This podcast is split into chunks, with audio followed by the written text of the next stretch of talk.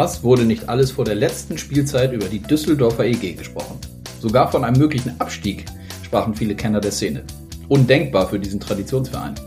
Und am Ende kam es komplett anders. Die DEG spielte klasse, kam in die Playoffs und möchte nun mit einem neuen Coach diese gezeigten Leistungen bestätigen. Roger Hansson heißt der neue Mann an der Bande und er ist heute einer meiner zwei Gäste. Damit hallo und herzlich willkommen zu Eiskalt auf den Punkt, dem offiziellen DL-Podcast. Mein Name ist Konstantin Krüger und Sportradio Deutschland präsentiert diesen Podcast. Der Schwede Hansson weilt aktuell in seiner Heimat und macht Urlaub. Dennoch gehen die Blicke natürlich auf die neue Aufgabe. Wir sprechen über die neuen Ziele der DEG, dass es ein Vorteil ist, dass er von außen und somit unbelastet kommt. Und ich frage ihn, ob er Respekt vor der neuen Aufgabe hat. Schließlich hat er zuletzt im Nachwuchs in Zug in der Schweiz gearbeitet. Der sympathische Skandinavier erklärt zudem, wie er Eishockey spielen lassen möchte und dass er im Kader vor allem noch einen Stürmer haben möchte. Im Blick über den Tellerrand kommt Maximilian Horber zu Wort. Er ist Geschäftsführer der Augsburger Panther und jüngst vor ein paar Tagen in den Vorstand der Alliance of European Hockey Clubs gewählt worden. Mich interessiert, was er dort jetzt genau macht und vor allem welche Themen angegangen werden. Und damit dann rein in die aktuelle Folge. Viel Spaß beim Hören.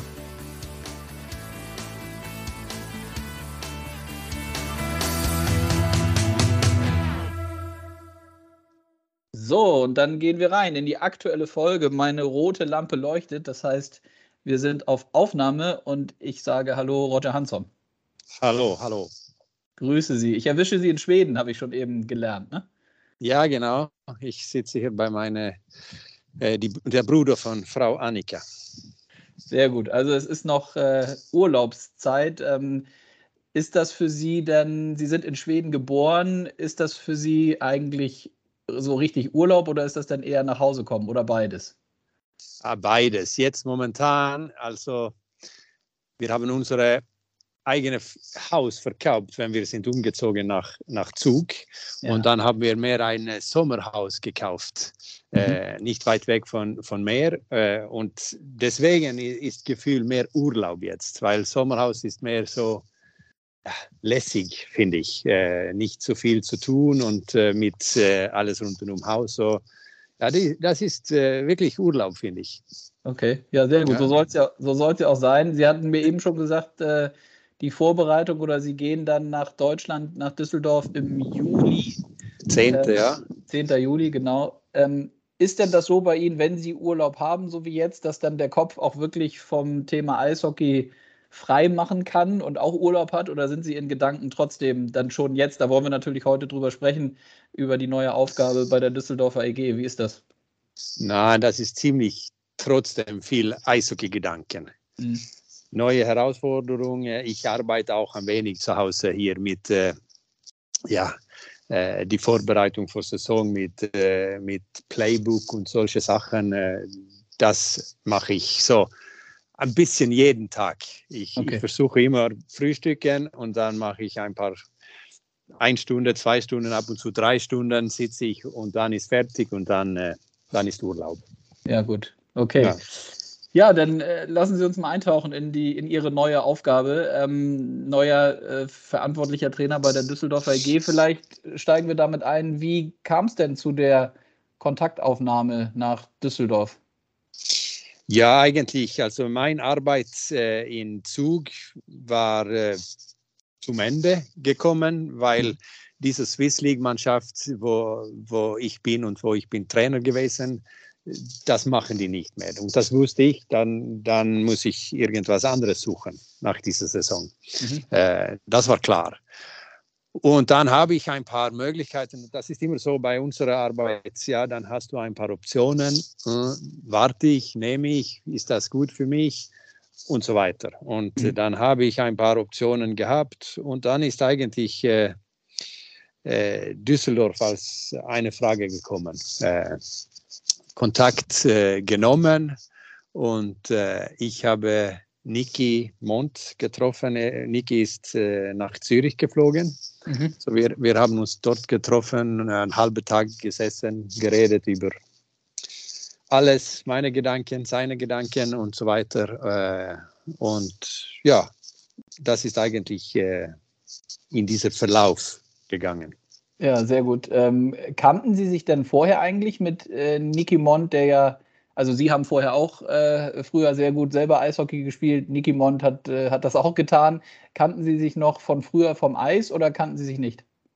Ja, ich und Niki hat äh, lange her zusammengespielt in Kassel damals. Ja, genau. Ja. Äh, Niki als ein wenig jünger als ich damals. Äh, so, wir kannten uns als Personen und als Mitspielern. Ja, das ist fast wie lange?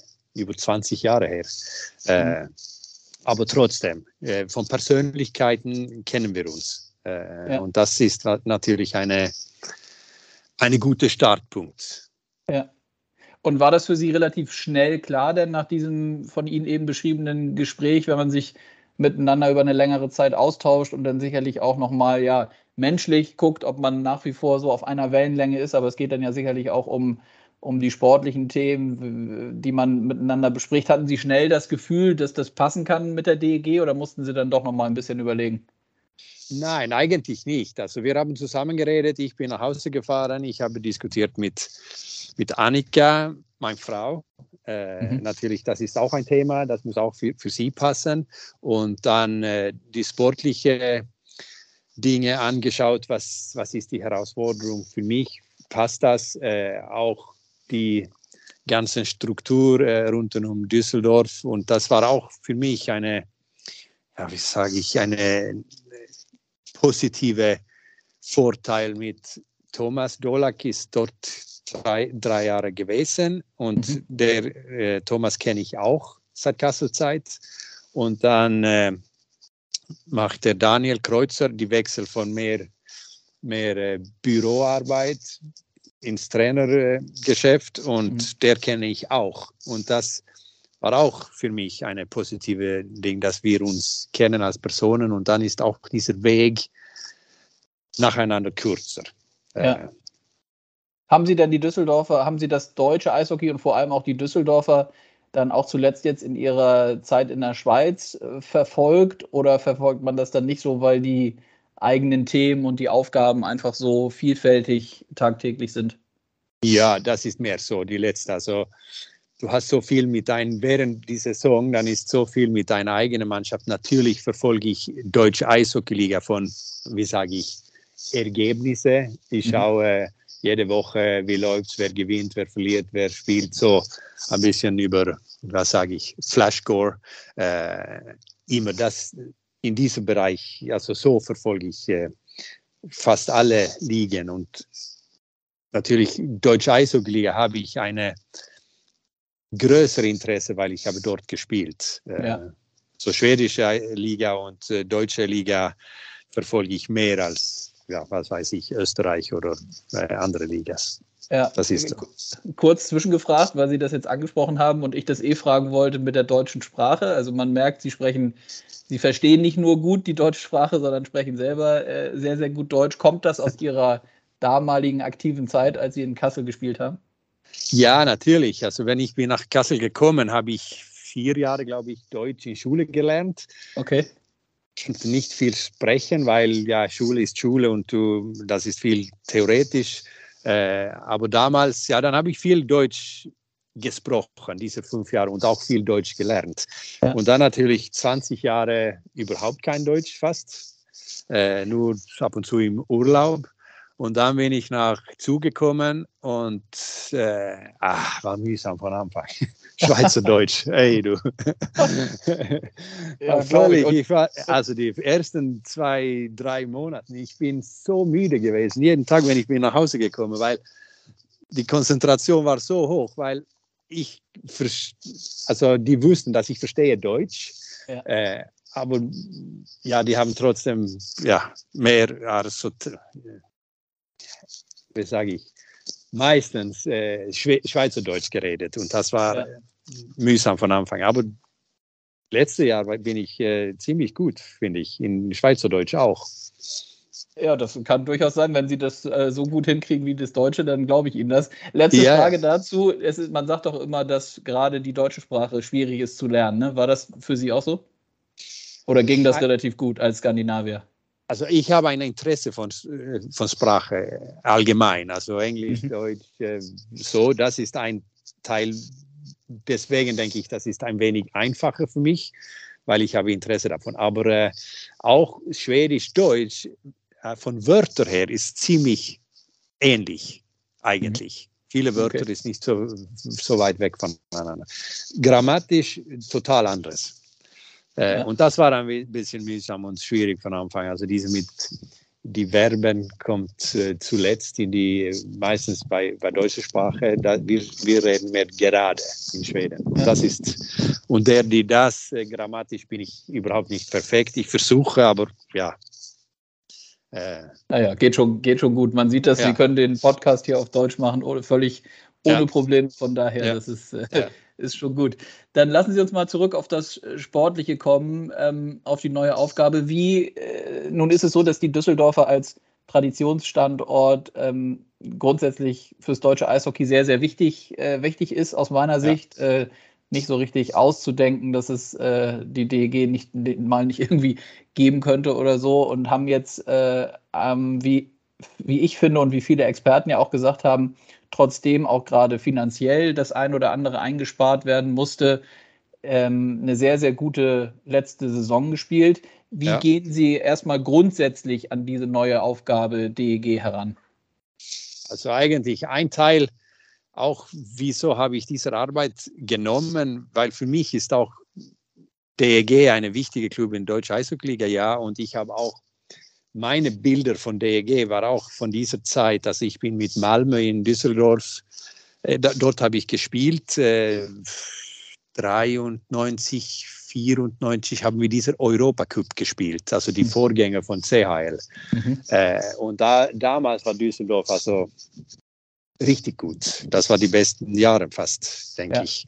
Und ja. diese Bilder habe ich und äh, das ist positive Bilder für mich und die möcht, möchte ich auch also wieder hinkriegen irgendwie. Das mhm. ist die, die, äh, die Aufgabe in meinem Kopf. Mhm. Äh, wird das schwierig? Ja, natürlich wird das so, aber das ist auch wie, wie, äh, wie gesagt, also Düsseldorf ist eine Traditionsverein, wichtiger Verein und äh, auch potenzielle, äh, sage ich, Großverein in Deutsch Eishockey, mhm. denke ich. Was glauben Sie denn? Äh, ich weiß, das ist ganz schwierig, weil wir jetzt auch noch in der Sommerphase sind und äh, alle Clubs noch irgendwie dabei sind, die, die, die Teams zusammenzustellen. Aber was ist so grundsätzlich eine Zielsetzung hinblickend auf die neue Spielzeit? Was glauben Sie, was, was ist möglich mit Ihrer neuen Mannschaft? Also die Grundziel ist eigentlich wie letztes Jahr, also Playoffs schaffen. Mhm. Also das ist die, die Grundziel äh, wie sage ich, von Ergebnis her. Ja. Äh, und dann natürlich, also etwas aufbauen, die ist nachhaltig für, für, Düsseldorf, wo wir pushen unsere Limits nach vorne. Alle Spielern äh, können wir das äh, kreieren und machen, dann äh, hoffentlich kommt das auch, äh, sehen wir das auch äh, in die Ergebnisse. Das, das ist so. Mhm. Äh, und mit dieser Mannschaft, ich kenne noch nicht die Jungs, das braucht ein wenig Zeit. Ich bin immer so vorsichtig, äh, zu früh, zu viele, wie sage ich, Entscheidungen treffen von einem Spieler und einem Mensch. Also das braucht mindestens ein paar Monate, bevor wir uns wirklich kennen. Mhm. Aber was, was ich sehe und was ich äh, gehört habe, dass die, die, wir haben einen guten Charakter in der Mannschaft und das ist eine sehr wichtige Baustein, denke mhm. ich, äh, und eine gute Grund, dass wir können von dort etwas bauen zusammen. Mhm. Ja, waren sicherlich auch jetzt Sachen dabei, die Sie gesagt haben, die auch ausschlaggebend dafür waren, dass eben eine gute letzte Saison ja. von den Düsseldorfern gespielt wurde, trotzdem der ein oder andere sogar schon gesagt hatte, oh, mit dem Kader und mit den finanziellen Möglichkeiten muss man eher ganz nach unten äh, schauen. Das war dann aber ja. ganz, ganz anders. Ähm, können Sie sagen, was, äh, was Sie selber für ein, ein Trainertyp sind? Wie wollen Sie gerne Eishockey spielen lassen? Also Trainertyp, ich bin ziemlich, denke ich, ruhig und äh, viele sehen mir als, ja, wie sage ich, nett, äh, netter Typ und das, das so will ich auch äh, sein. Aber wenn es ist ernst, dann ist ernst. Okay. Äh, äh, und das muss auch so sein. Mhm. Ich, ich möchte gerne, dass wir spielen eine positive Eishockey. Das heißt, was ist positive Eishockey? Ja, wir wollen gerne mit Scheibe spielen und auch, dass die Jungs spüren und äh, äh, spüren, dass die dürfen die Scheibe spielen. Mhm. Natürlich ist auch die defensive Arbeit super wichtig in, in Eishockey und dass wir spielen defensive Eishockey mit einer riesen Leidenschaft äh, ist super wichtig.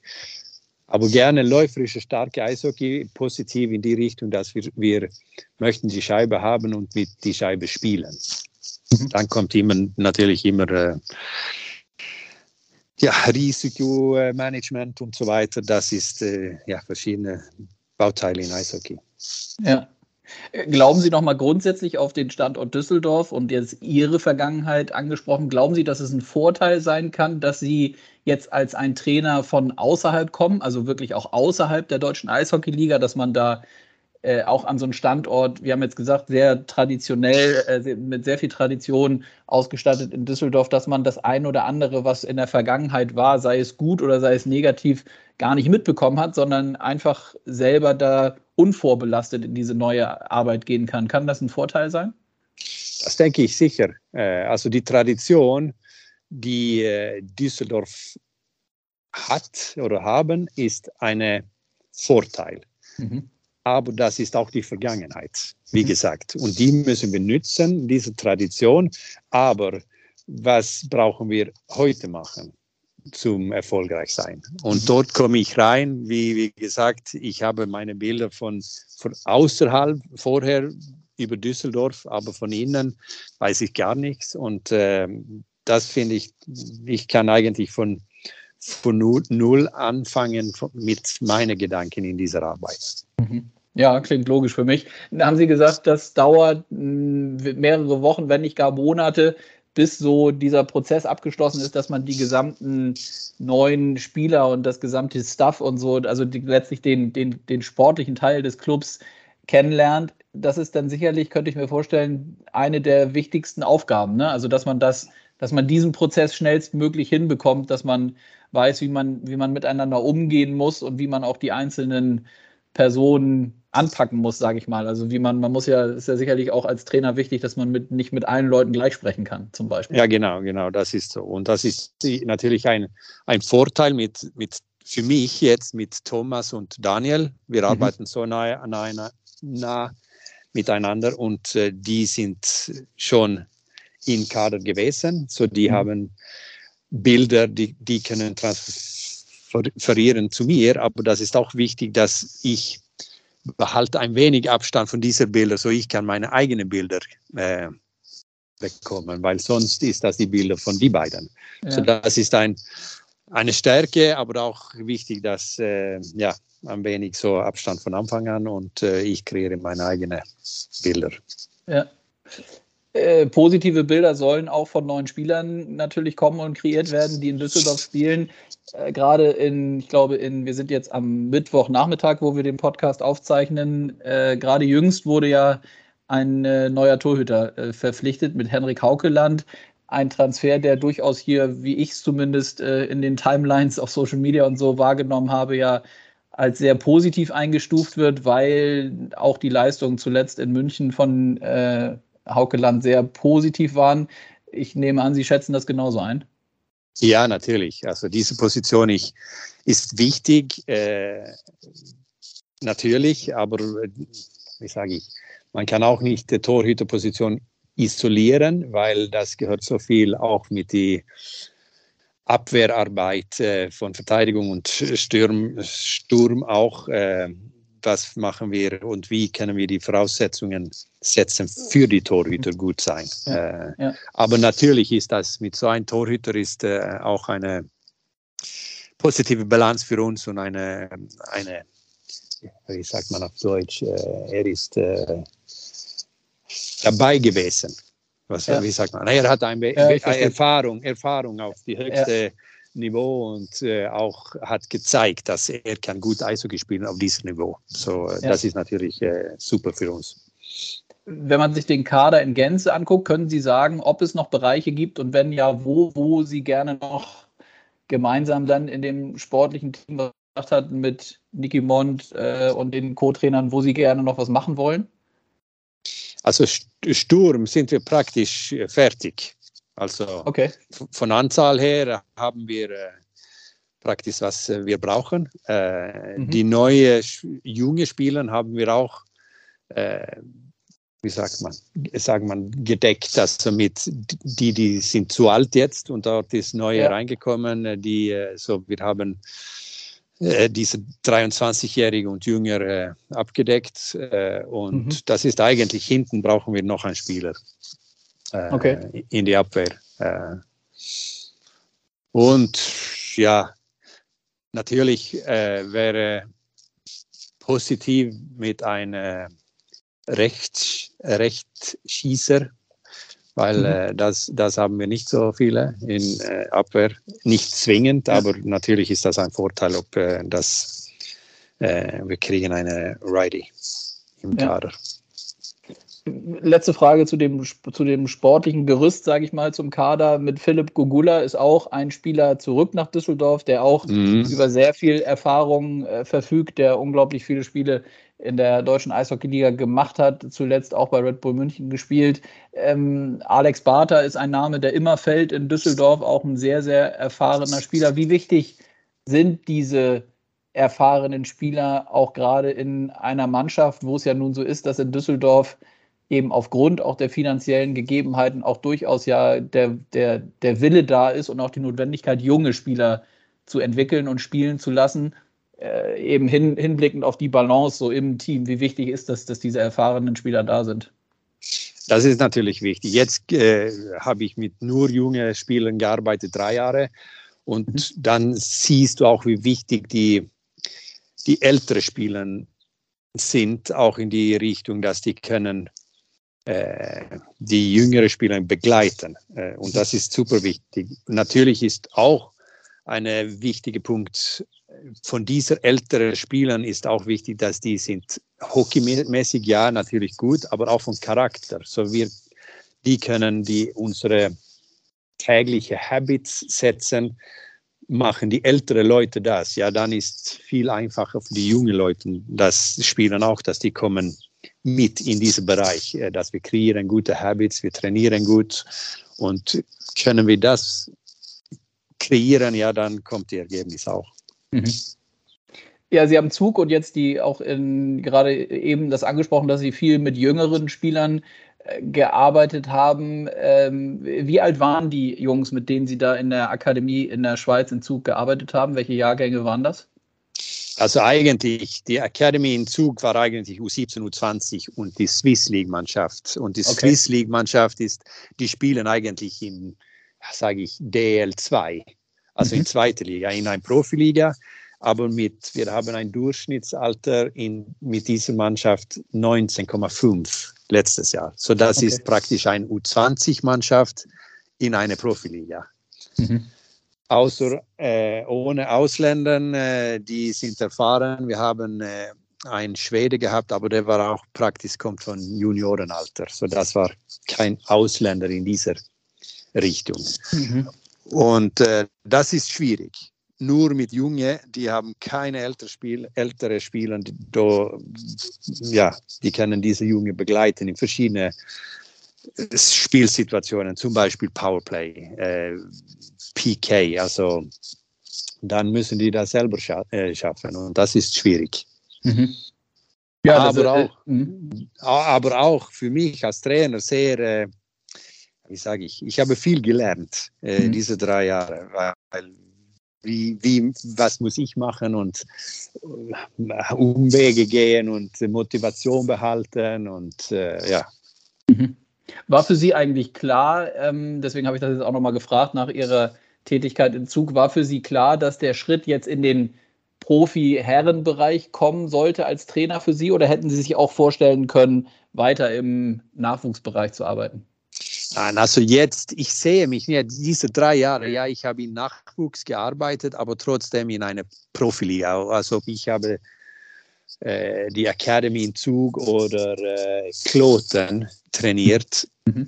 Ja, wir haben gegeneinander gespielt und das gleiche Umwelt kreiert äh, wie eine Profimannschaft, nur mit mhm. jungen Spielern. Also ich denke, das ist die Umstellung ist nicht so groß, dass der größte Teil ist eigentlich, ja, ich habe jetzt eine Mannschaft mit Leute, die sind Vollprofis, äh, verschiedene Jahrgänge, also von Alter her. Äh, und das geht um Ergebnisse jetzt. Mhm.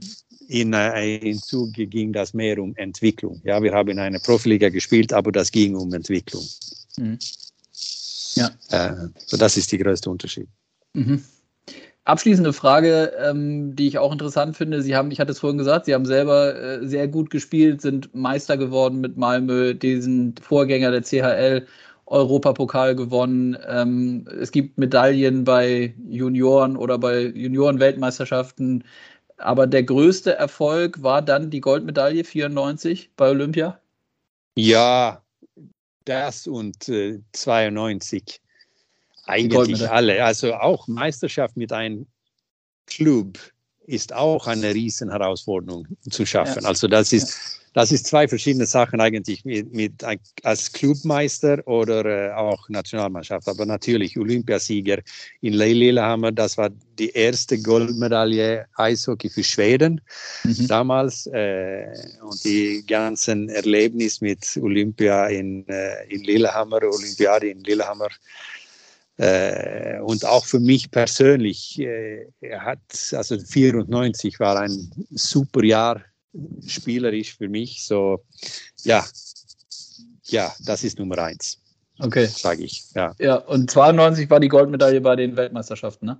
Ja, in, äh, in Prag damals. Ja, war auch eine riesen, äh, so unerwartet. Wir haben eigentlich eine neue Nationalmannschaft mit jüngeren Leuten damals, so das war ein wenig unerwartet und wir haben ja trotzdem gewonnen und äh, war auch eine tolle Erlebnis. Mhm.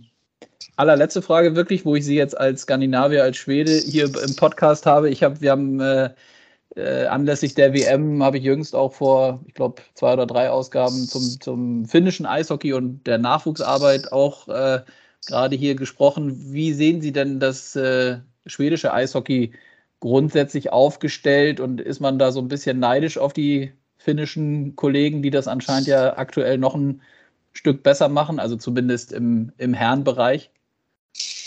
Ja, das denke ich. Also das gibt es immer so. Wie, das geht, es geht immer in, äh, wie sage ich, in, äh, ah, wie heißt das auf Deutsch? Uh, jetzt kann ich nicht Schwedisch.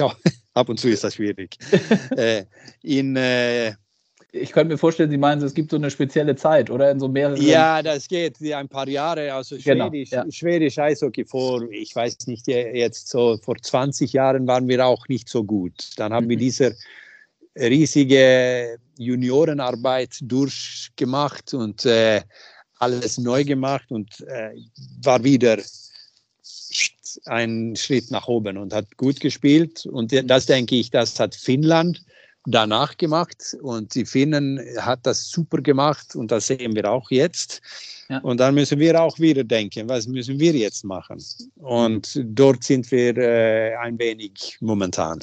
Mhm. Äh, was ist unser nächster Schritt? Wir sind nicht schlecht, überhaupt nicht, aber äh, Vielleicht müssen wir nachschauen in Schweden, was, was äh, haben die Finnen gemacht, was haben wir nicht so gut gemacht die letzten Zeit, weil das ist auch immer eine Gefahr, wenn das läuft, ja, dann läuft es einfach und dann macht man nicht so viel und dann plötzlich äh, ist ein, äh, ein oder ein paar Gegner viel besser als, als dir und dann, oh, was, was ist jetzt los?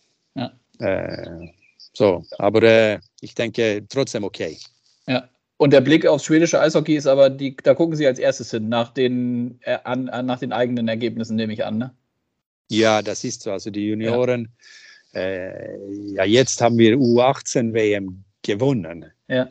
Und das ist natürlich gut. U20, ja, schauen wir, das wird, ist abgebrochen und dann kommt äh, nachher in Herren, äh, Herrenweltmeisterschaft sind wir nicht so gut die letzten Jahre. Mhm. Aber das ist auch so jetzt, wir haben so viele Spieler in verschiedenen Orten, in Schweden auch, so das ist auch, welche ist momentan und was für Mannschaft können wir auf den Mai stellen und welche Spieler nimmt auch Trainer aus von dieser, ja, das ist immer, immer so ein bisschen schwierig. Gut, aber Sie konzentrieren sich jetzt erstmal auf Düsseldorf, auf die DEG ab äh, nach dem Urlaub. Ja, völlig. ich drücke Ihnen die Daumen dafür, dass, äh, dass das so läuft, wie Sie sich das vorstellen. Ich freue mich, dass es geklappt hat hier mit dem Podcastgespräch in der Sommerpause. Gerne, gerne. sieht man sich sicherlich in der Saison mal. Vielen Dank. Ja, ja, danke auch. Bis dann. Ja, ciao, ciao. Ciao, ciao. Ciao, ciao. ciao. Eiskalt auf den Punkt. Der Blick über den Tellerrand. So, die rote Lampe leuchtet wieder, das heißt, es geht weiter. Diese Rubrik heißt Der Blick über den Tellerrand und äh, den wollen wir jetzt auch wagen und ich sage Hallo Maximilian Hauber. Servus Konstantin. Grüß dich, danke dir für deine Zeit. Ähm, ich erwische dich am Schreibtisch, ne? So ist es, äh, im Büro sitzend, äh, via Teams-Meeting, äh, viel, viel, zu tun und äh, ja, da verlässt man den Schreibtisch momentan selten. Ja, wir haben eben schon ge ge, äh, ein bisschen geflaxt. Also die, die viel zitierte Sommerpause im Eishockey, wo alle denken, ähm, es ist ein bisschen ruhiger. Es ist nicht so richtig ruhig, ne? auch jetzt bei dir gerade nicht. So ist es. Also der, der Eishockey-Sommer, wir setzen ihn gerne in Anführungszeichen, äh, egal ob in der Kommunikation oder wenn wir mit Partner, Partnern sprechen. Ähm, Eishockey ist, aber das ist seit vielen Jahren so ein, ein Ganzjahresgeschäft und Vielleicht ist sogar ähm, während der eishockeyfreien Zeit mehr zu tun. Ähm, zumindest ist es bei mir und, und uns so. Wenn die Saison läuft, ist dann eher Routine im Spielbetrieb, würde ich mal sagen. Ja. Ja, wir haben äh, zwei ganz spannende Themen, aber so ein Überthema, was ich gerne mit dir ähm, besprechen wollte. Es war jüngst vor ein paar Tagen, ich glaube Mitte letzter Woche, ähm, korrigiere mich, wenn ich falsch davor bin, ähm, gab es ein Treffen der teilnehmenden Clubs der Alliance of European Hockey Clubs heißt es, ähm, wo ihr mit den Augsburger Panthern auch dabei seid. Und äh, dort wurdest du neu in das EHC Board, also in den Vorstand gewählt. Vielleicht kannst du einmal kurz den Hörern, Hörerinnen und Hörern zum Start sagen, was dieser Zusammenschluss, ähm, weshalb es den gibt, dieser europäischen Hockeyclubs. Ja, ähm, alles vollkommen richtig, wie du es dargestellt hast. Ähm, wir haben uns in Prag nach nach einiger Zeit äh, natürlich Corona-bedingt mal wieder physisch treffen können. Ähm, momentan ist es tatsächlich so, dass äh, nicht nur die Augsburger Panther, sondern äh, alle DEL-Clubs dort Mitglied sind und das ist auch das, das Ziel einer jeden Liga, eine, eines jeden Landes, da möglichst stark vertreten zu sein. Und ähm, ja, da gibt's dann die, die Meetings, die Wahlen beinhalten, wie es jetzt in, in Prag der Fall war ähm, aber auch zwischendurch äh, andere Treffen, ähm, wo interessante Themen besprochen werden, wo es Vorträge gibt, wo man äh, mal einen Spielbesuch äh, einstreut oder die NHL Global Series tourt. Ähm, in dem Fall war es auch verbunden mit dem Meeting der Champions Hockey League. Es lässt sich immer ganz gut äh, verbinden und äh, ja, das gibt seit einigen Jahren diesen Zusammenschluss. Es sind noch nicht alle europäischen Eishockey-Clubs dort Mitglied, ähm, aber es ist natürlich das Ziel, äh, möglichst alle und, und breit abzubilden und ähm, ja, die, die Vertretung der gesamteuropäischen Eishockey-Clubs auch in Richtung Weltverband zum Beispiel zu sein. Und ähm, richtig, ich wurde als äh, Nachfolger für Jürgen Arnold, der das viele Jahre gemacht hat, äh, Vice President im Board war, ähm, gewählt. Und ähm, ja, äh, wir sind eine halb neue Truppe, halb alte Truppe. Marc Lüthi aus, aus Bern ist immer noch der Präsident. Wir sind für zwei Jahre jetzt momentan gewählt und ähm, wollen einige Themen vorantreiben, manche Themen vielleicht auch neu angehen. Mhm. Ja, spannend. Ähm, das heißt, das ist dann grundsätzlich erstmal durch den Zusammenschluss auch natürlich eine, eine Austausch- und Netzwerkplattform untereinander, wo man sich gegenseitig dann zu unterschiedlichen Themen updatet. Du hast jetzt gesagt, ihr habt so ein paar Themen auf der Agenda. Kannst du da ein bisschen tiefer reingehen, was das so für, für Bereiche sind, dass man das ein bisschen anfassbarer bekommt? Ja, das ist äh, vor allem ähm, auch der Aktualität wegen ähm, mit dem neuen IHF-Präsidenten ähm, ein Thema in, in diese Richtung und da geht es äh, uns als European Hockey Club Alliance darum, eine, eine Stimme, einen Sitz auch bei der IHF zu bekommen. Wir, wir bilden die, die, die große Masse der europäischen Eishockey-Clubs ab, die logischerweise dann auch ähm, clubseitig die Nationalspieler zu den verschiedenen IHF-Events abstellt. Ähm, und ja, da geht es uns einfach darum, ähm, auch Einfluss zu bekommen. Wir sind es von unserer Seite so, dass, dass wir ja äh, zum, zum Produkt bei der IHF mit unseren äh, Spielern der Clubs auch beitragen. Mhm. Und ähm, es geht auch da um, um ein bisschen Veränderung, um Mitspracherecht und das wird aktuell, aktuell diskutiert. Es ist auch immer jemand von der IHF ähm, mit vor Ort, wenn die European Hockey Clubs sich treffen und ähm, Mark Lüthi ist oftmals bei den IHF-Meetings auch mit dabei, momentan eben noch ohne ein Stimmrecht.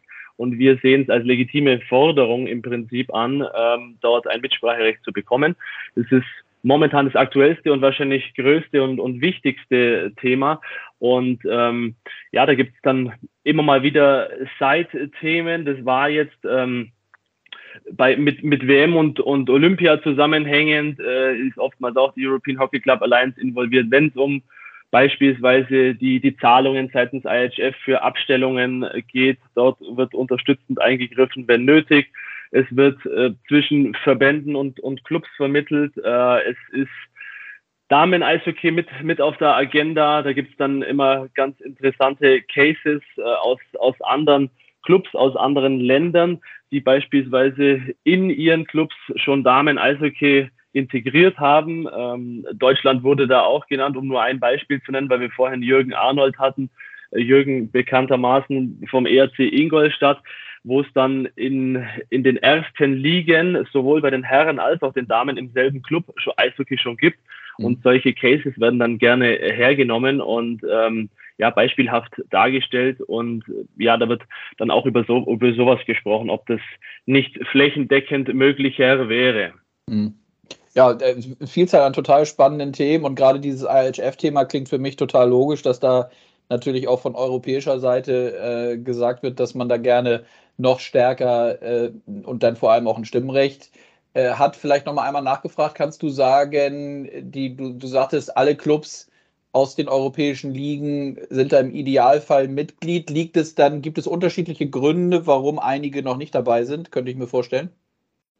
Ähm, gibt es und deswegen auch vielleicht nochmal zurückzukommen auf die Board-Zusammensetzung. Mhm. Ähm, da sind die Statuten auch ein bisschen verändert worden. Das waren immer, da standen immer sieben Personen. Wir haben das auf sieben bis neun Personen erweitert, um eine, eine möglichst breite Abdeckung einfach in den europäischen Eishockey-Ländern zu haben und ähm, jede Vertretung für sich versucht natürlich innerhalb des Landes ähm, Clubs dazu, bekommen, dazu zu bekommen, die noch nicht Mitglied sind, auch zu den Meetings zu kommen. Ähm, das eine ist der Mitgliedsbeitrag, ähm, aber das, das, das ist jetzt nicht exorbitant hoch. Ähm, es geht vielmehr um die Mitgliedschaft an sich, um, um, die, um die Abdeckung äh, möglichst aller Clubs, wie schon erwähnt, und ähm, eben den Austausch. Und da wird versucht, vielleicht eben mit, mit einem Kollegen aus der Slowakei zum Beispiel unterhalten, der sich sehr viel schwerer tut. Wir sind in der glücklichen Lage, dass eben momentan äh, alle, alle Mitglied sind und haben, da hat der Jürgen dafür gesorgt, dass, dass die einzelnen Clubs aus Deutschland ähm, sich auch des Themas EHC annehmen und vielleicht Gründe sind, sind schwierig für mich jetzt zu greifen. Ähm, da waren die, die Tschechen und die Slowaken ähm, eher so, dass sie in neid, neidvoll in, in Richtung Deutschland, ähm, aber auch die Schweiz geschaut haben, dass es da noch nicht so die Akzeptanz hat oder hatte. Ich glaube, man muss diese Personen tatsächlich zu den physischen Meetings bekommen und dann merkt man, dass das eine, eine ganz interessante Gruppe ist und dass der Austausch und die Themen sehr, sehr spannend sind und jetzt nicht irgendwie sich nur an einer Agenda entlang gehangelt wird und es zu zu steif wäre. Ähm, ich fand jedes Mal sehr spannend und man konnte auch in der Corona-Zeit über, über die Teams-Meetings, die organisiert wurden, ähm, sehr viel mitnehmen. Das kann äh, vom Marketing zum Sponsoring reichen, das kann äh, für die eigene Arena hilfreich sein. Ich glaube, man kann in vielen Bereichen etwas mitnehmen. Mhm. Meinst du, dass äh, jetzt mal auch eishockeytechnisch global gesehen, also wir haben, äh, wie für die, die jetzt zuhören und nicht so tief drin sind, wir haben in Nordamerika ja die NHL, die mit Abstand die stärkste Liga ist, dann haben wir eben diese europäischen Ligen, über die wir jetzt gerade mit dieser, über diese Alliance auch sprechen. Und man hatte ja und hat auch weiter, aber da genau die Frage, man hat eine russische KHL, die ja ähm, auch für sich reklamiert hat und höchstwahrscheinlich weiter reklamiert, aber da wird sich durch die geopolitische Lage und durch den Krieg sicherlich was verschieben, ähm, ja auch eine starke Liga zu sein. Meinst du, dass sich dadurch vielleicht in dieser Gesamtgemengelage nochmal auch im Hinblick auf die IHF und die Wichtigkeit der EHC und eben dieses Zusammenschlusses, dass sich da nochmal etwas pro Europa verschieben kann? Ähm, ich könnte es mir durchaus vorstellen und es wäre natürlich äh, positiv für uns. Wir mhm. haben jetzt äh, für den Moment auch in diesem Zusammenschluss die KHL und, und Russland, russische Clubs, das, das war schon mal ein Thema, äh, eher auf de, auf de, aufgrund der von dir auch ähm, geopolitischen Lage und, und des Krieges äh, ausgeklammert, möchte ich mal sagen. Ich erinnere mich ähm, an ein Meeting in Stockholm, wo sogar noch ich, ich nenne ihn Commissioner, ich, ich kenne den russischen Begriff nicht genau dafür, ähm, jemand von der KHL da war und sich die KHL und das russische Eishockey präsentiert hat. Ähm, da sind die Vorstellungen ähm, vielleicht gehen da etwas auseinander und die KHL sah sich da ja auch eher als Konkurrenzprodukt innerhalb Europas zur, zur NHL mhm. und ähm, e, etwa, vielleicht sogar etwas über den, den anderen europäischen nationalen Ligen. Mhm. Und da haben wir den, den Blick eher davon weggelegt. Interessanter ist dann eher tatsächlich die NHL-Thematik, wenn man nochmal kurz auf einen möglichen nächsten World Cup of Hockey eingehen möchte, mhm. ähm, wo dann Europa in, in, welcher Form auch immer ähm, Teilnehmer sein soll. Ähm, das ist natürlich sehr stark äh, NHL forciert und ähm, da geht es dann einfach in der Schwierigkeit für, für uns als europäische Eishockey-Clubs um A, den Termin im, im eh schon vollen Terminkalender und B natürlich um, um Kosten beziehungsweise monetären Ausgleich. Ähm, und die NHL, die das so ein bisschen diktieren möchte, ähm, die, die da natürlich big im Business ist, wenn ich das mal so lapidar formulieren darf, aber auch von der NHL sind in, in regelmäßigen Abständen bei diesen physischen Meetings immer wieder ähm, Personen dabei. Ich erinnere mich an Bill Daly zum Beispiel in, in einem Meeting, ähm, der sich dann dieser Sache auch annimmt ähm, und da im, im Austausch ist, A mit, mit der Champions Hockey League und, und B mit den European Hockey Clubs und der Alliance. Und da wird dann schon äh, regelmäßig gesprochen. Hm. Ja, auch mega spannend. Also auch vielleicht nochmal äh, ein bisschen kurz drauf geblickt. NHL Global Series hatten wir auch schon kurz angesprochen. Äh, in Zeiten von Corona war das auch nicht möglich, aber jetzt im, in diesem Jahr wird das auch wieder passieren, äh, hinführend vor, zur neuen Saison. Im Moment laufen ja noch die Finals um den Stanley Cup in Nordamerika. Ähm, wird die NHL nach Europa kommen, auch nach Deutschland. Die San Jose Sharks nach Berlin spielen dort gegen die Eisbären. Ähm, und World Cup, World Cup, World, äh, Hockey World Cup hast du eben angesprochen. Lass uns da nochmal drauf blicken. Vielleicht kannst du einmal kurz da so den aktuellen Stand sagen und vielleicht auch, wie, du hast gesagt, ist auch verständlich, die NHL versucht das ein Stück weit zu diktieren. Ich sage nicht, dass das gut ist, aber es ist verständlich, weil das immer so ein bisschen ja äh, bei allen Themen so ist. Ähm, wie wichtig wäre so ein Format wieder für das gesamte Eishockey und eben auch für Europa?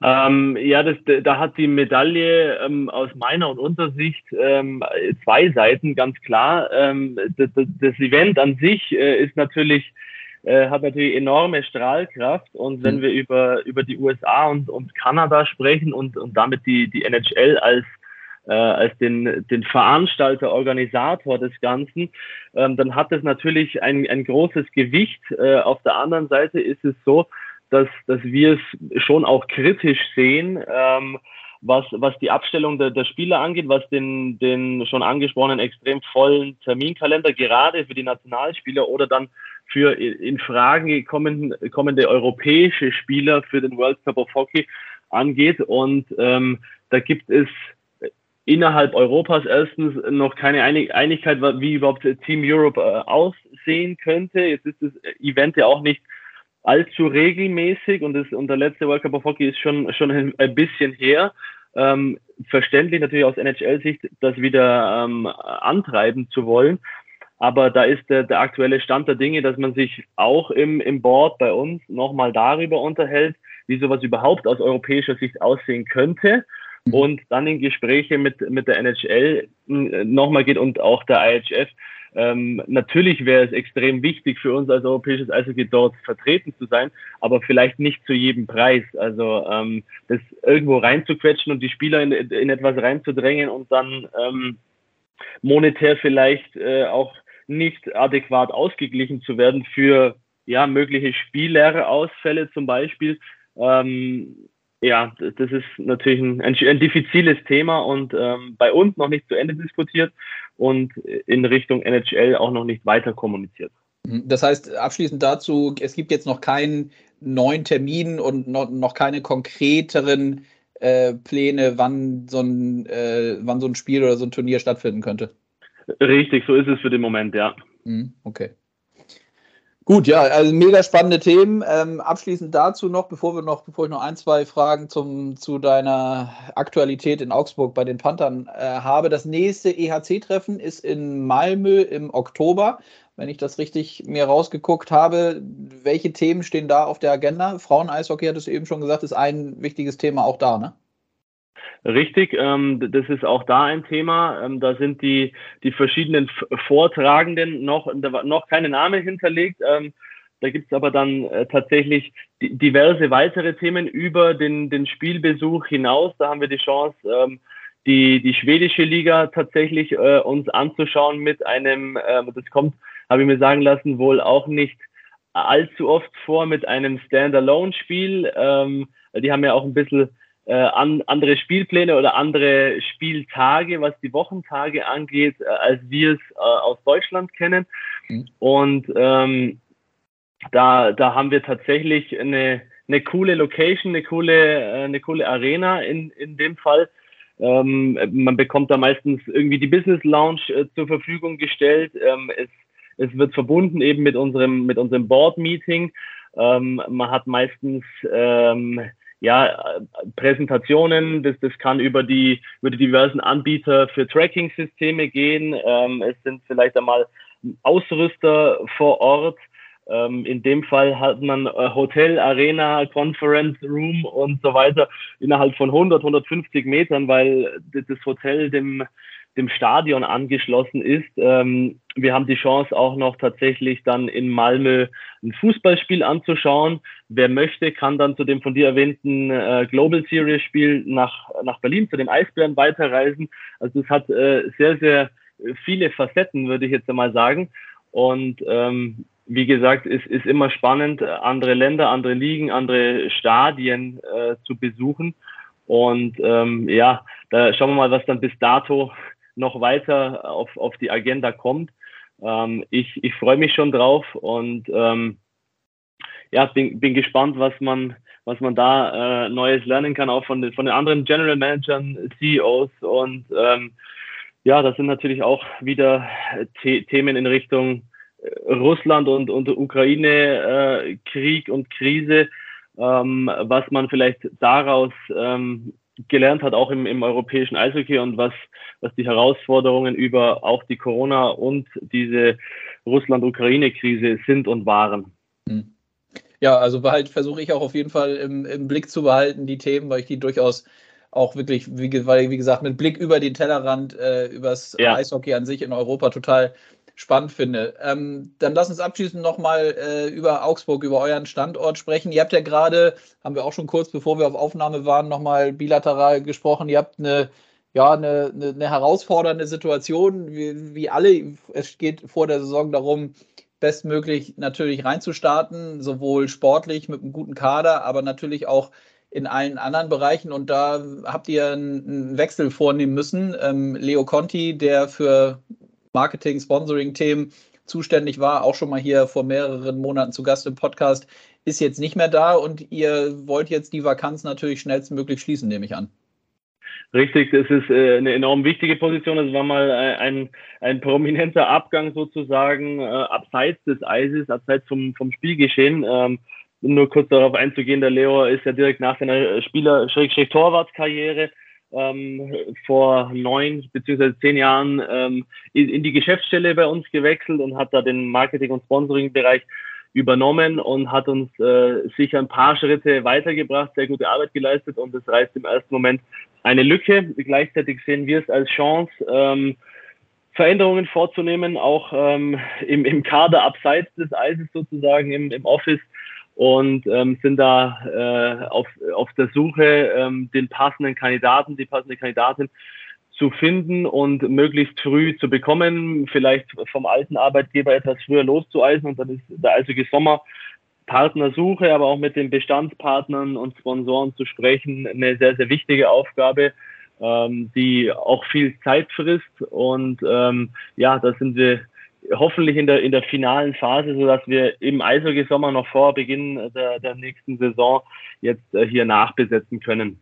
Hm. Ja, drücke ich natürlich die Daumen. Das heißt, im Moment stapelt sich das dann auch zusätzlich auf deinem Schreibtisch, diese ganzen Themen, die dann abgearbeitet werden müssen? So ist es. Es ist einfach äh, mehr Arbeiten, mehr Partner, mehr Sponsoren äh, als sonst. Ähm, ich glaube, mit, mit strukturierter Arbeit kann man kann man es gut handeln, aber teilen kann man sie natürlich auch nicht und Unterstützung in, in der nächsten Zeit ist auf jeden, auf jeden Fall zwingend erforderlich. Mhm. Und abschließende Frage, die ganzen sportlichen Themen liegen dann natürlich eher so bei Lothar Siegel, nehme ich an, die, der das dann gemeinsam mit dem, mit den sportlich Verantwortlichen und dem Trainerteam, da gibt es ja auch noch ein bisschen was zu tun, sagtest du. Äh, das sind aber die Themenbereiche, die dann weniger bei dir liegen. Korrekt, das ist da, da tatsächlich bei uns äh, in der Geschäftsführung so rum aufgeteilt und ähm, die, die Zeit würde mir äh, auch noch fehlen, ähm, hätte ich ja mal gesagt. Und Lothar kümmert sich darum ähm, mit, mit unserem neuen Head Coach Peter Russell und äh, mit Dwayne Möser ähm, die, die letzten vakanten Positionen, Assistant Coach, Goalie Coach, aber auch unsere fehlenden äh, Ausländer in der Mannschaft noch zu besetzen. Und ähm, ja, das ist deren Fokus natürlich momentan. Mhm. Ja, Max, super. Ich danke dir. Das hat viel Spaß gebracht. Eine äh, große Anzahl an Themen, die wir besprochen haben. Wie gesagt, EHC ähm, behalten wir definitiv auch im Blick ligaseitig. Ich drücke die Daumen, dass das ähm, da erfolgreich wird im Board und die Zusammenarbeit mit den anderen so klappt, wie du dir das auch vorstellst.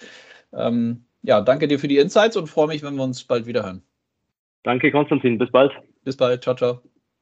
Ciao.